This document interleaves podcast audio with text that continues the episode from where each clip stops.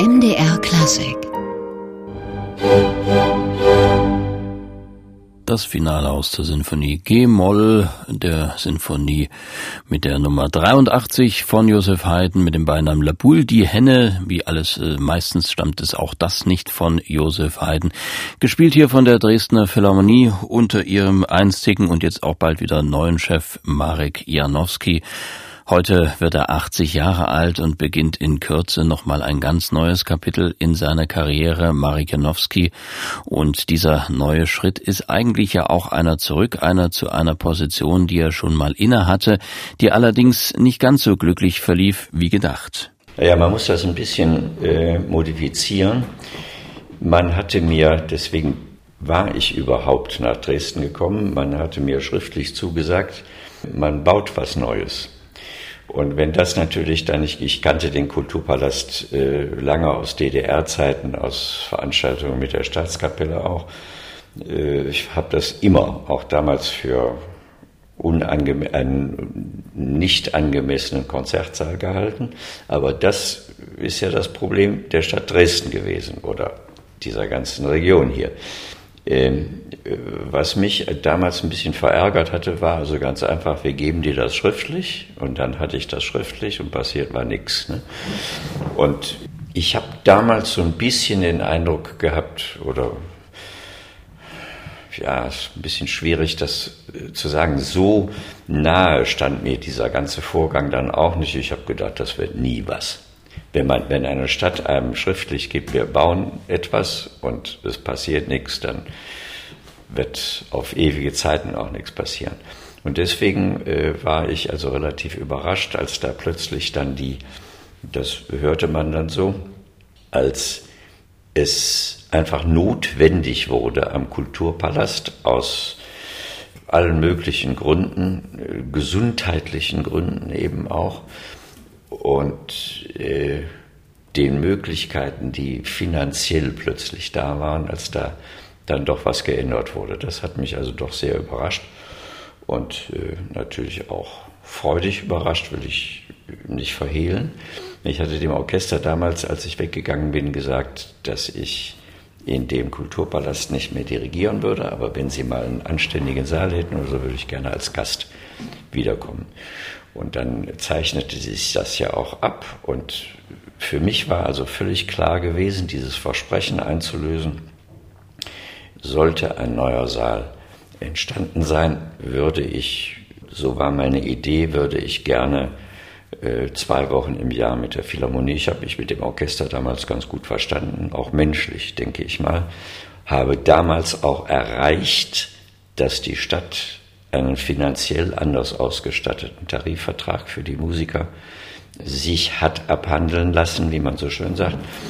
Und wäre dann eigentlich, das war so meine Überlegung, meine Idee, wenn das Orchester das wünscht, komme ich jedes Jahr ein oder zwei Wochen. Und dann hat man so langsam gesehen, wie der Saal in die absolute bauliche Endphase ging. Und äh, mir hat das optisch sehr gut gefallen. Akustik, das weiß man natürlich nie. Und dann bin ich eben ziemlich direkt nach der Eröffnung des Saales äh, hier für Konzerte eingeladen gewesen und habe eben auch festgestellt, dass die äh, Akustik außergewöhnlich im Vergleich aus zu anderen Neubauten in der Bundesrepublik äh, außergewöhnlich gut war. Und so ist dann also so der Gedanke entstanden, ob man sich nochmal näher an Orchester bindet. Marginowski. Im Herbst fängt er dann wirklich offiziell in Dresden an. Heute wird er 80 Jahre alt und diese 80 Jahre waren bisher ein sehr erfolgreiches Musikerleben, gegründet auf einer grundsoliden Ausbildung, dem, was man die Deutsche Kapellmeisterschule nennt, eine schrittweise Laufbahn und damit verbunden auch schon in jungen Jahren große Repertoirekenntnis, vor allem auch im Opernfach. Und ganz darauf verzichtet er auch bei der Dresdner Philharmonie dann nicht. Auch da gibt's nämlich eine Oper demnächst, Puccinis Einakter Il Tabar Faro und die Cavalleria Rusticana in einem Doppelabend in konzertanter Aufführung. Wie wichtig ist denn dieser Kapellmeister-Hintergrund jetzt für, auch für ein Konzertorchester wie die Dresdner Philharmonie? Ja, das ist einfach, das ist ein unschätzbarer Metier-Erfahrungswert, den einem einfach keiner nehmen kann, den viele Jüngere, ich will gar nicht mal sagen junge Dirigenten, viele jüngere Dirigenten gar nicht mehr haben. Und dieser Erfahrungswert ist ein, wie soll ich das mal sagen, äh, gibt einem eine große Sicherheit in der Entwicklung der natürlichen Autorität mit einem Orchester, in der Arbeit mit einem Orchester. Ein Orchestermusiker sollte möglichst schnell spüren, aus welchem Blickwinkel auch immer er auf eine bestimmte Arbeit oder eine bestimmte Interpretation schaut, dem kannst du nichts erzählen. Und das ist einfach eine, ich will mal so sagen, eine beruhigende Basis, die natürlich nicht dazu führen darf, dass man dann im total routinehaften sich in der Arbeit mit einem Orchester bewegt. Da gibt es immer wieder, immer, immer, immer wieder neue Dinge, auch sagen wir mal in der Orchesterpsychologie zu entdecken, aber einfach das Gefühl zu haben, also für mich speziell, also im Opernbereich, es gibt fast keine Oper, die ich nicht als junger äh, Dirigent oder als junger Chef dann auch dirigiert habe. Dieses Programm allerdings, was da im Frühjahr ist, die Kavalleria und, die, und der Mantel, hat als Auslöser gehabt äh, die Anfrage einer Schallplattenfirma für eine Schallplattenproduktion dieser beiden Stücke.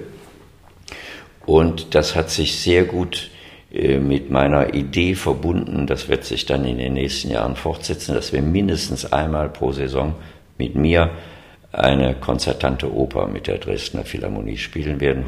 Hoffentlich immer mit einer sehr guten Sängerbesetzung. Das hängt natürlich immer wieder ein bisschen von Tagesabsagen ab. Aber in der Planung äh, sind die Sängerbesetzungen, über die wir da diskutieren und die wir da auch festgelegt haben, allerhöchstes Niveau und kann sich mühelos mit jedem deutschen Spitzenopernhaus messen. Für das Orchester ist einfach sehr wichtig, immer mal wieder in die besondere Flexibilität des Opernspielens quasi hineingezwungen zu werden. Und erfahrungsgemäß weiß man immer, die Symphonieorchester spielen wahnsinnig gerne Opern, weil sie es nie tun, normalerweise. Und die Opernorchester spielen wahnsinnig gerne Symphoniekonzerte, weil sie es sehr selten machen. Also ich denke mal, diese äh, Geschichte jetzt der Mantel und, und, und Kavalleria äh, ist so ein von der Schallplatte aus angestoßener Einstieg in eine Richtung, die wir über die nächsten Jahre weiter verfolgen werden. Ein Mann, der weiß, wie man ein Orchester trainiert. Auch ein Konzertorchester ist ja berühmt als großer Orchestererzieher Marek Janowski. Und zu erleben, dieser Doppelopernabend in konzertanter Form dann am 8. und 10.3. Die traurige Nachricht für alle Interessierten folgt auf dem Fuße. Beide Konzerte bereits ausverkauft. Da kann man also nur noch auf Rest- oder Rückgabekarten hoffen. Spricht natürlich auch für die Reputation von Marek Janowski in Dresden und Umgebung. Oper in Konzert. Was bringt das für die Spielkultur für die Spielkultur eines Konzertorchesters wie der Dresdner Philharmonie. Ein Opernorchester ist von Natur aus durch den Reflex des Zuhörens bei den Sängern und dem Chor zu einer etwas größeren Flexibilität einfach in der Lage. Und ein bisschen was von so einer Flexibilität wünsche ich jedem Konzertorchester. Und dafür sind eben auch mal konzertante Aufführungen, die dazu dann noch den Vorteil haben, dass sich der Zuhörer, der Zuschauer, der zuschauende Zuhörer äh, mal ausschließlich auf die Musik äh, konzentrieren kann und sich nicht irgendeinen in der heutigen Zeit sich immer toller entwickelt habenden szenischen Murks angucken muss und sich beim Zuschauen dieser szenischen Abirrungen fragen muss, warum hat er das so gemacht, was ist der Grund, und es lenkt ihn völlig davon ab, dem eigentlich Wichtigen, nämlich der Musik bei der Oper, wirklich seine ganze Konzentration zu widmen. Nun steht ja auch bald die Spielzeitpressekonferenz an bei der Dresdner Philharmonie, dann die erste unter der neuen Ägide von Marek Janowski. Kann man grob sagen, wohin es da gehen wird? Die Spielzeit, was mich angeht, steht fest in allen programmatischen Einzelheiten, außer dass vielleicht noch eine Heidensymphonie da reingedrückt wird irgendwo. Und zum allergrößten Teil steht auch fest, wie wir das Kalenderjahr 2020, das ist ja dann eben schon noch auch ein Drittel einer zweiten Saison im Herbst 2020, das Kalenderjahr, wie wir in dem Kalenderjahr mit den Beethovenschen Jubiläumszwängen und den Dresdner Philharmonie-Jubiläumszwängen 150 Jahre programmatisch umgehen. Da sind wir schon relativ weit. Marek Janowski, einstiger und designierter neuer Chef der Dresdner Philharmonie.